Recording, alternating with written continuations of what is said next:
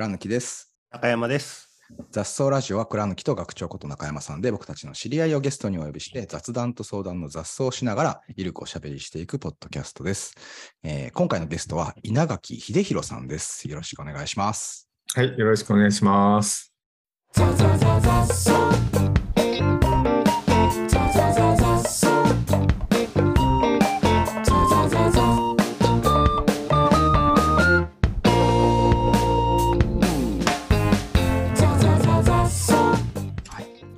稲垣さん、最初にちょっと紹介してから始めたいなと思いますが、えっと、静岡大学の、えっと、学術院ですか、これ、で、農学領域の教授をされていて、専門がなんとあの雑草生態学ということで、道草研究家としても活動されているということで、学長、今日はあれですか、植物の雑草の話をする回ですか？そうですね。ついに雑草ラジオに本物の雑草のゲストをお呼びできるという。来てしまったという、はい。楽しみ。楽しみでですね。楽しみですね。あの今回の企画がこう立ち上がった最初のきっかけがあの稲垣さんから僕にメールをいただいたんですよね。ではい「雑草っていう本読みました」ってはいはい。いう感想をいただいて、まあ、あのたまにあの読者からの感想を僕いただくのであありがとうございますねと思って読んでたらあのななんですかあの雑草の僕が本の中で扉で引用で使わせてもらってる雑草の本を書かれた方だってそこに書いてあって。え？嘘でしょ？と思ってあのすぐ返事をしてお話ししましょうってなったのが最初のきっかけでしたね。稲垣稲垣さんは、倉貫さんの雑草の本はどういう経緯いやあのまあ雑草っていう言葉に惹かれて、まあ、本を買って読みまして、まあ、はい。ほうれん草から雑草へっていう話が、まあ、書いてあるんですけど、まあ、はい。私結構本たくさん読むよ、本の、本読むんですけど、そんなに面白いなって思う本はあんまり実はないんですけど、倉貫さんの本めっちゃ面白くて、はい。で、すごい面白いなと思って、もうどんどんどんどん読んでしまって、で、なんか扉のところに雑草のことが書いてあるんですけど、なんかうん。ちょっと自分の本のことが引用してるって知らなくて最初読んでて、でなんか知らなかったんです。知らなくて、まあまあ、あの、ちょっとなんの扉のとこって割と斜め読みじゃないですか。はいはい。えーこの倉貫さんって結構雑草詳しいよなと思って、うん。2回目読んでたら、なんかよくよくなんか読んだら、なんかよく見たような文章だなと思って見たら、私の本を引用してもらってあって、全然気づかなかったんですけど、で、あの、すごくお面白いなと思って、まあ、あの、雑草って雑な相談とか、まあ、雑っていう言葉が僕も本当に大好きで、まあ、雑草やってるのもあって、で、ちょっと倉貫さんにちょっとお話したいなと思って、連絡を取らせてもらったのが最初になります。あそうなんですね。あの扉っていう話今出ましたけど聞いてる方に前提の共有として倉貫さんの雑草の本って何章かありますけど全部各章の扉がまさに稲垣さんの書かれた「雑草はなぜそこに生えているのか」っていう本の中から引用したこうフレーズが書いてあるんですよね。そうですそうです。ですね。はい。あれ、いあれは、あの、実はもともとは、僕と倉貫さんが、天狼院書店さんっていうところで対談イベントやった時に、倉貫さんが、今、雑草テーマの本を書いてるところなんですよって話をしたんですよね、そうです確か。そうです。はいはいはい。で、それでうん、あの、雑草といえばって言って、僕があの最近読んだ本が面白くってって言って、たまたま稲垣さんのこの雑草はなぜそこに生えているのかが面白かったっていう話をそのあありがとうございます。イベントでもこうして、あ、じゃあくら読んでみようって倉貫さんが言って、で、結果ここに扉に組み込まれる形いや、そうなんですよ。読んでみたら、本当にあの草の雑草の話だったのが、なんか僕が書いてるこの雑談相談の雑草の話とめちゃくちゃリンクするなって思って、で、これ、なんかうまいこと、あの、本当自分のその本の中でリンクさせたいなと思ったときに、まあ、割と想定とか僕はこだわり持っていつも作るんですけど、うん。あの、小説とかだと、章の頭に他の小説の頭を引用して入れていくみたいなのがかっこいいスタイルであるので、なんかあんな感じで自分の本の章ごとにも、あの、別の本からの引用をリンクして、で、中のこう表現、僕は雑談相談に関するところとうまくリンクする、その稲垣さんのなぜ雑談そこに生えてるのかの本の一部で、あ、ここはもうかなりリンクするなってやつを選んで差し込もうっていうのでやったんですよね。なんかもうすごすごいかっこよく差し込んでいただいて、なんなら白抜きの文字とかだったじゃないですか。あ、そうですそうです。あそこデザインをね、こっちこだわって。全然私が書いた。た本とはまたちょっとすごいおしゃれな感じになってたので、気づかなかったのは無理がないっていう感じ。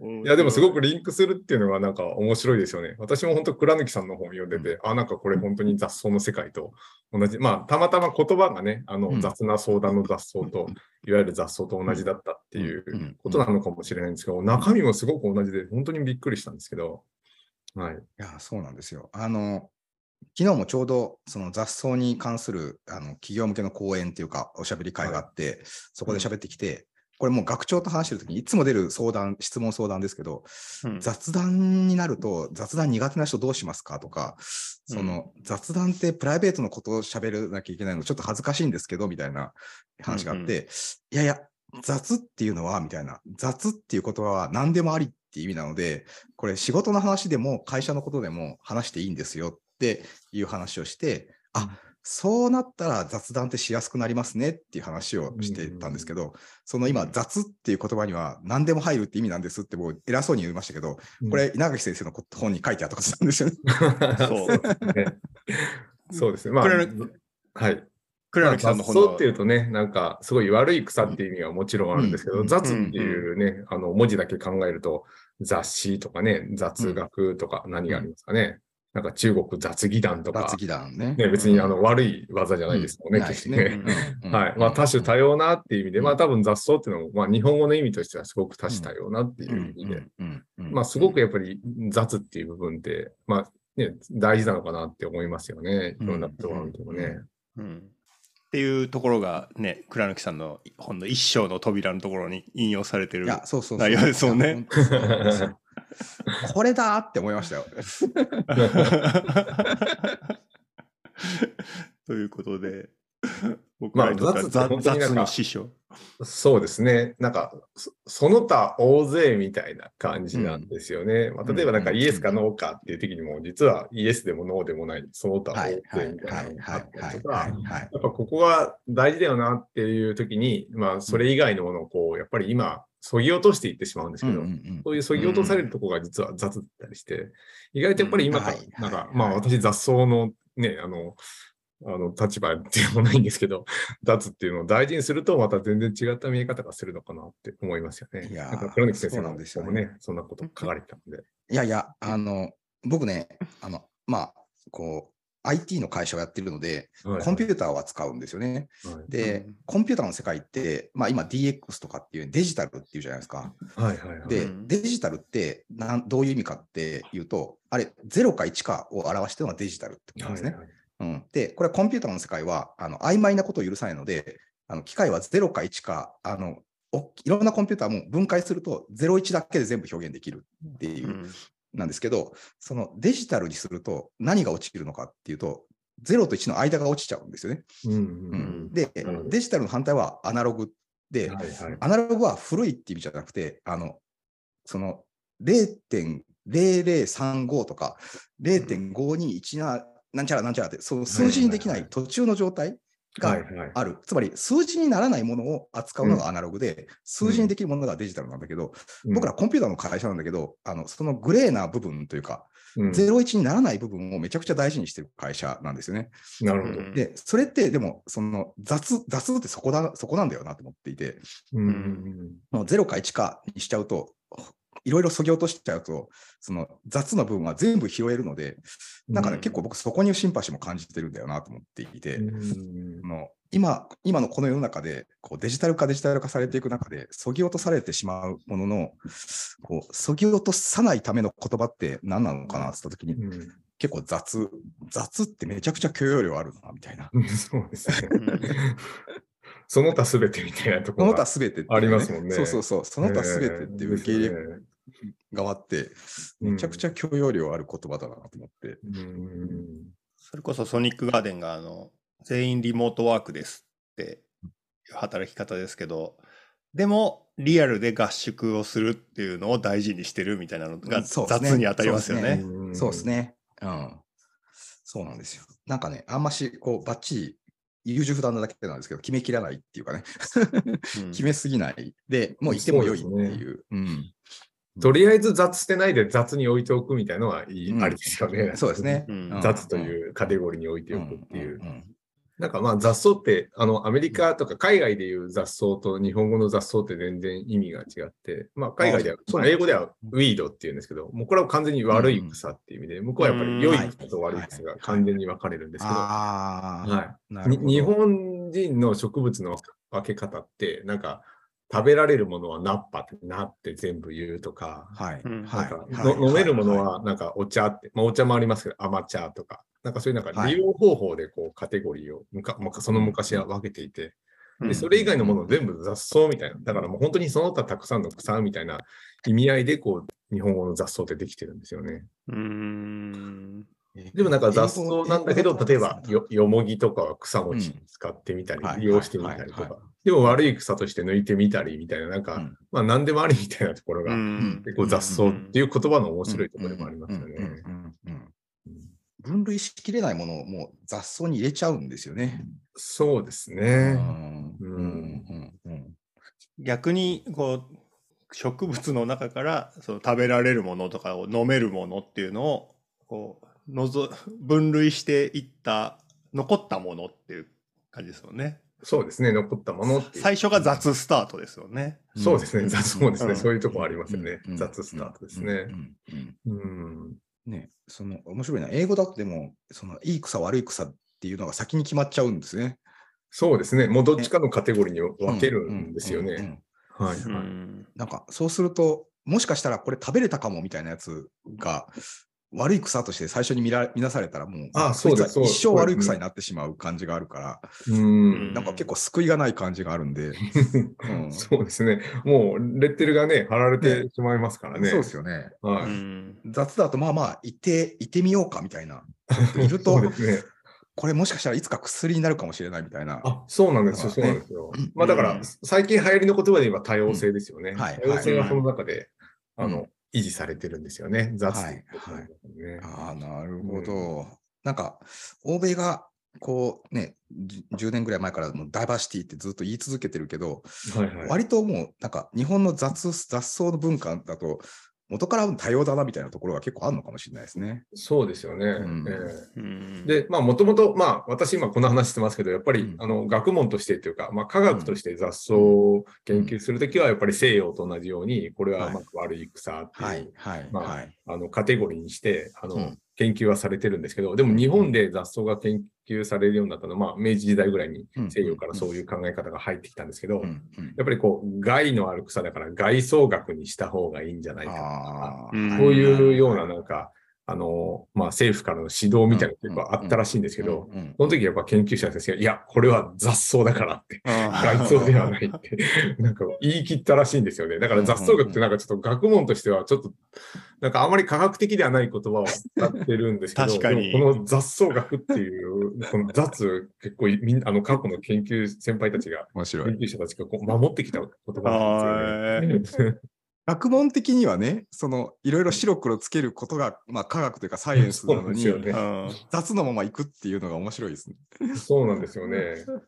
だから、なんか雑草って、まあ、悪いものだから、まあ、退治しなきゃいけない、防除しなきゃいけないっていう感じなんですけど、やっぱり、まあ、雑草って例えばいろんな特徴が持ってたら、その特徴って使えるかもみたいな発想って出てくるじゃないですか。うんそれってやっぱり、ね、日本が一番研究進んでるんですよ。。うんうんいや、これなんかすごい、なんかたくましいから、このたくましさ使えないかなとか、はいはいはい。そういう発想の研究ってやっぱ日本が進んでます。いややっぱ雑っていう言葉だからかなって。そうっすよね。なんか、その雑、雑に、雑にこう集めて置いといた方が、これでもビジネスの世界でも、あの、なんて、多分学長とかというか、その。新規事業を作るときも、こう綺麗に整理して計画立てて新規事業ってなかなか生まれなくて、うん。割とこう雑にその何でもよく置いてる状態で、うん。で、まあ、社員の人たちが結構活動してたら、うん。なんかそこから芽が出て、あ、これ新規事業になるかもしれないとかっつって、なんか新規事業にしていくとか、ちょっとなんかわかんないけど、これ、こう論理的に考えるとうまくいくかどうかわかんないんだけど、なんか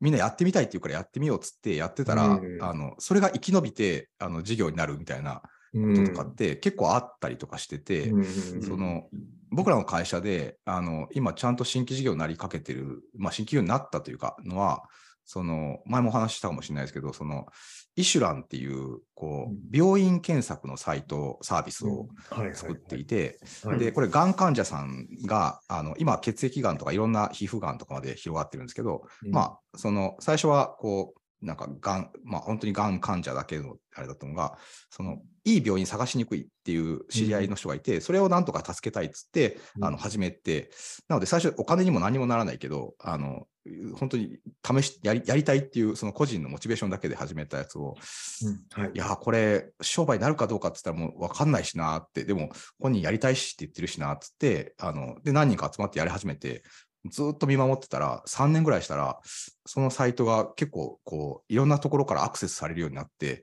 はい。でいろんな人が使うようになって、で、なんかいろんなこう関係、病院とかこう医療関係の人たちからお声がかかるようになって、あれ、これビジネスになるかもしれないっつって、で、今ちゃんとあの会社にしてビジネスになってきてるんですよね。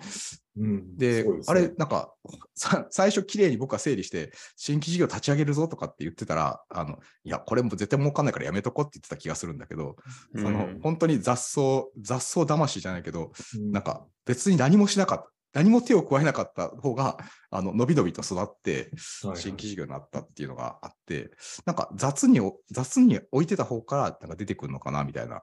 のがねそうですね。まあ結局整理されてるってことはもう新しさに欠けてるってことでもありますもんね。整理できないっていうことが新しさだったりしますもんね。うん。いやーそそれれなんかね。業種交流だったり、なんか企業間のコラボとかうん。だったりとか、まあ僕らの世界と学祭的なって言って、その学問の分野を超えてやりなさいってうん。言われて、うん。うん。結局その雑のところを求めてるような感じもしますよね。うん。うん。う。うん。ん。うん。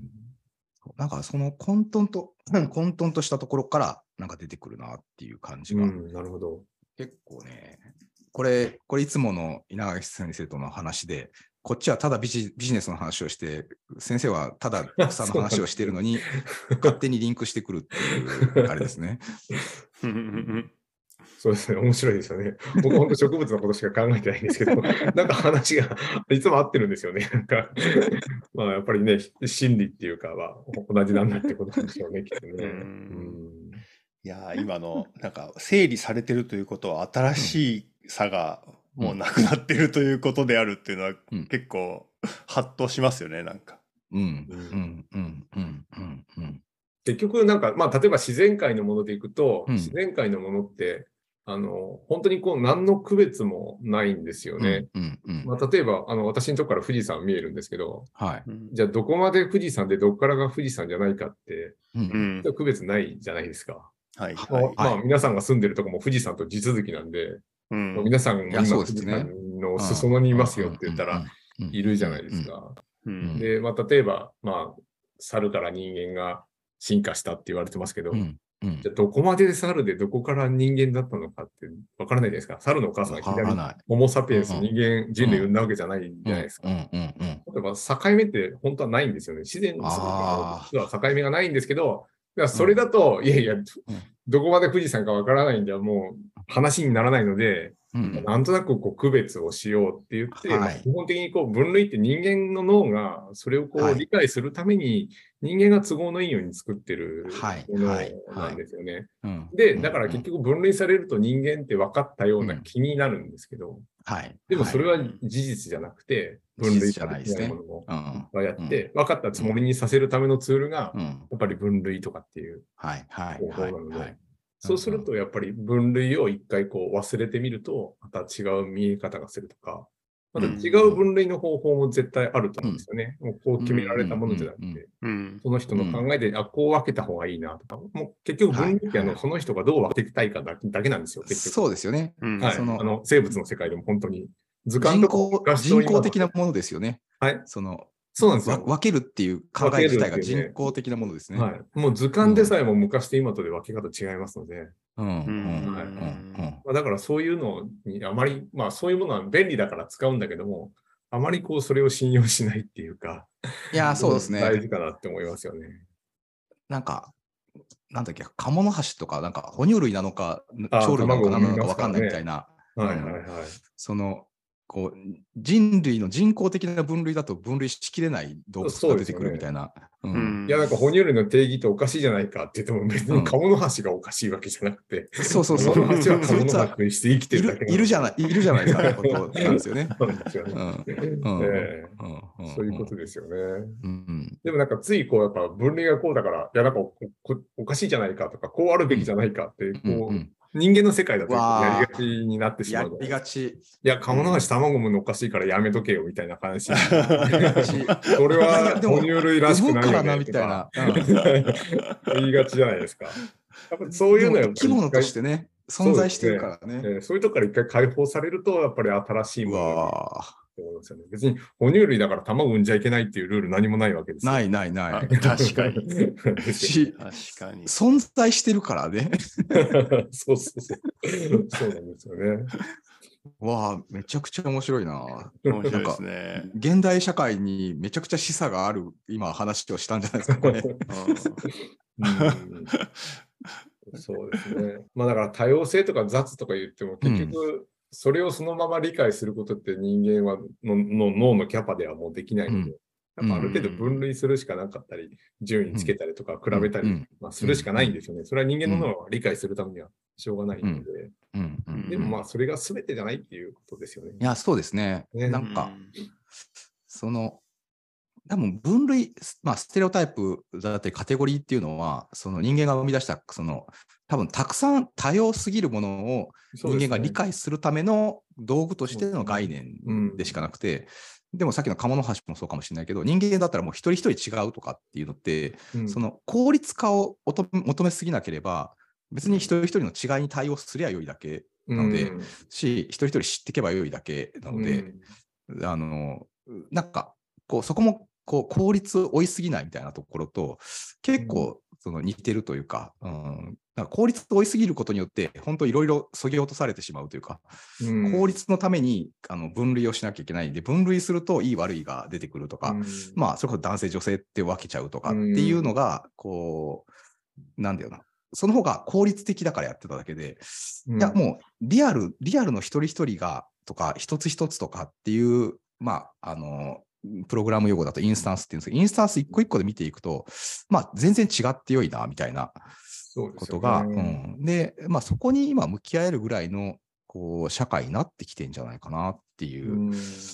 のは、なんかあるな。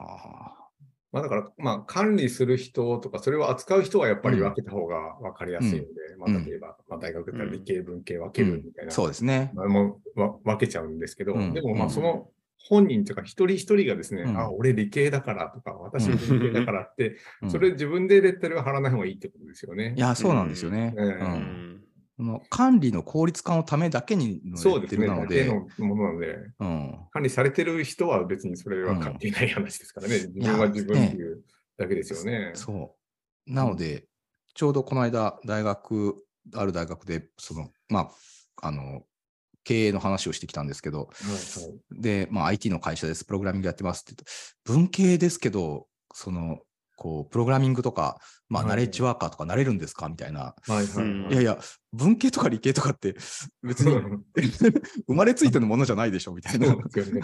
二つに分かれるものじゃないですよね。何々だからって言わない方がいいんじゃないっていう話をちょうどしてきたんですけど。確かに、その通りですね。うん僕なんか何してる人ですか？って言われて なんか説明してもよくわかんないですねって言われるから ざ職業が雑雑食な感じがします。いや、本当それですよ。雑食ですよ、学長。新しいな、雑食。雑食。いや、でもなんかそれが本来の姿で、いや、自分何々やってますとかっていう人も、うんもう勝手に本当にレッテル貼ってるだけで、うん、それが全てじゃないですもんね。うんやっぱり分かったつもりになってるっていうか、分類されて、うん、自分はこういう職業だとか、こういう人だって、うん。お分かった気になってるだけですよね。うん。実際はみんな雑ですもんね。みんな違いますよね。多分楽なんですよね。そうして言ってしまうと。ええうん、自分はサラリーマンなんでとか、こう自分は営業なんでって言った方が、そうあですね。の考えなくて済むので、そうですよね。うん自分は何者かって考えなくても済むので、うん。まあ一定その楽のためではいいんだけど、うん。その楽により、なんて追いすぎたらもう、あの、それが考えられなくなっちゃうので、そうですね。うん、まあ、それはすごく便利なんだけども、やっぱり新しいものを生み出す上ではちょっと邪魔になるかもうん。しれないですよね。うん。うん。し、なんか考えないでそれだけやるって、もうそれこそ、その、ね、学長のこう加減上場で言うと、可しかやらないみたいな、ああ。1個しかもう決めたらやんないみたいな感じがあるので。うんいやー、雑食かうん、いいなんか、加減上場の最終形、雑食なんじゃないかっていう。なんか、あそうの今まで加減上場の序がみんな一番イメージ湧きにくいって言ってたけど、はいはい雑。食なのが結構序な感じがしてきたな。うんでも、ジョ、ジョって、うんあの、まあ、共通の因数がある状態ですようんね。だから、その共通因数以外のうん。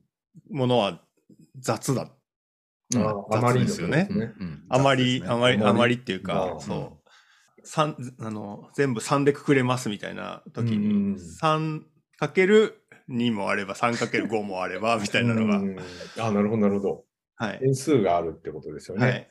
自分の基本の定数に対して。なるほど。共通でない方の因数は雑っていう状態になるなっていう。面白いですね。あああ。それとあとは何を掛け合わせるかになってくるってことですよね。うん。